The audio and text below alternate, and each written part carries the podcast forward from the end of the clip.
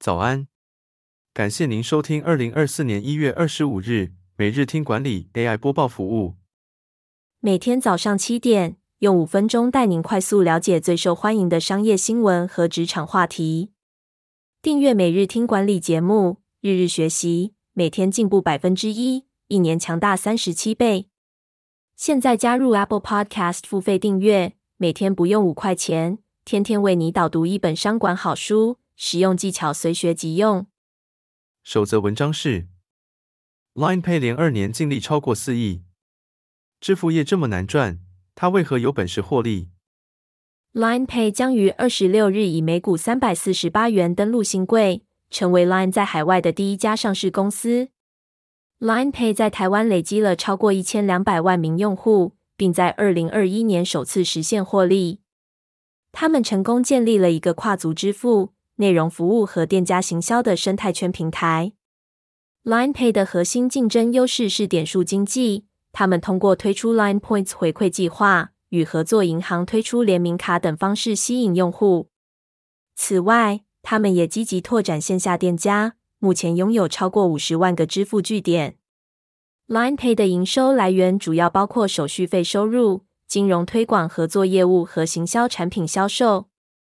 未来，他们将更加注重商户的行销业务，并计划扩大海外市场。第二则要带您关注，台铁公司化后首度征才。开出九百三十六个职缺，最高起薪四点二万元。台湾铁路二十三日发布一百一十三年从业人员甄试简章，这是台铁公司化后的首次招募。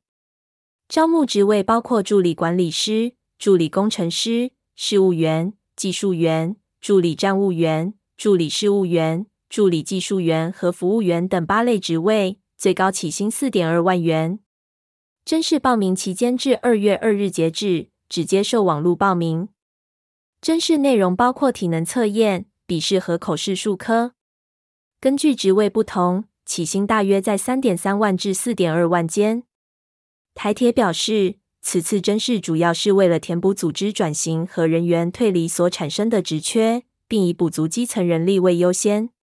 预计将录取九百三十六名正取和一千三百二十八名被取。录取名单将于四月十二日公告。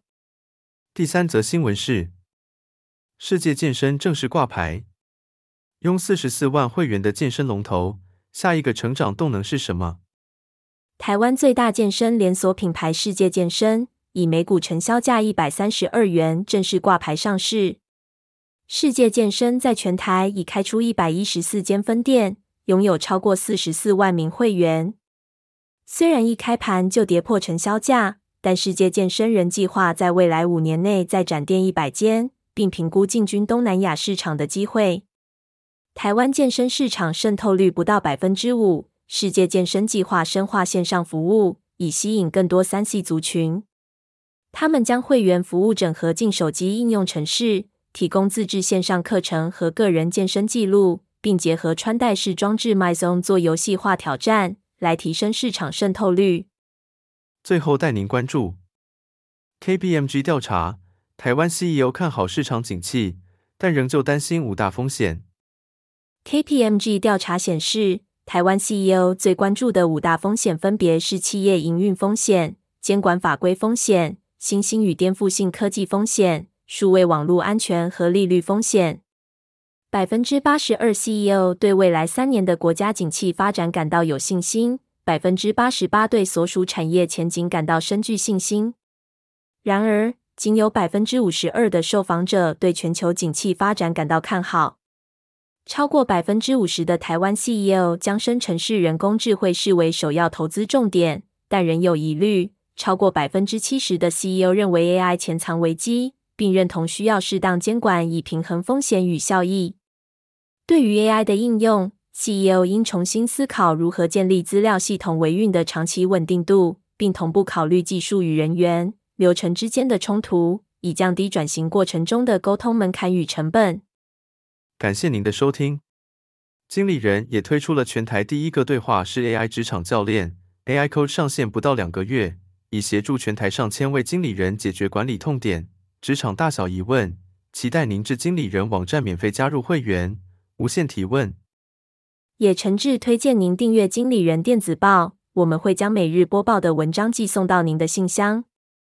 再次感谢您，祝您有个美好的一天。